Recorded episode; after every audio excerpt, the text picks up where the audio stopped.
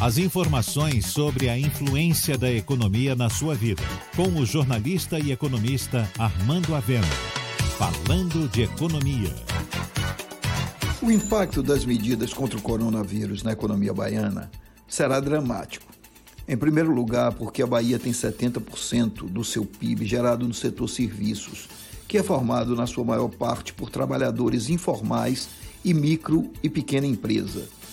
São os ambulantes, prestadores de serviço, lojas, bares, restaurantes, academias, atividades turísticas e toda a cadeia atingida pelo indispensável isolamento social.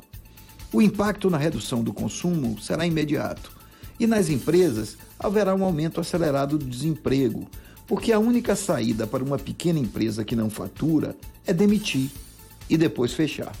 Só o governo federal pode evitar esse efeito dramático, transferindo recursos diretamente para o trabalhador e assumindo parte da folha de pessoal das empresas, diretamente ou através do crédito barato.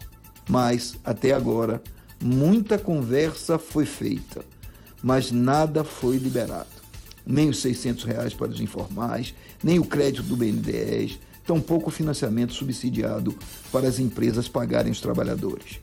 Como se não bastasse, a maioria da população baiana é de baixa renda. E em Salvador, 40% dela tem renda inferior a meio salário mínimo.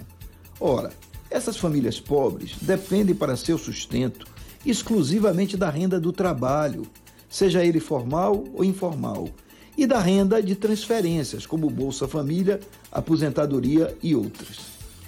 Ora, com o desemprego aumentando e sem ninguém nas ruas para comprar, se não houver uma transferência maciça para essas pessoas, os recursos não chegarem a essa população mais pobre, os efeitos na economia serão muito graves. E pior, haverá mais infectados, pois a população mais pobre vai romper o isolamento quando não houver o que comer em casa. Você ouviu Falando de Economia, com o jornalista e economista Armando Avena.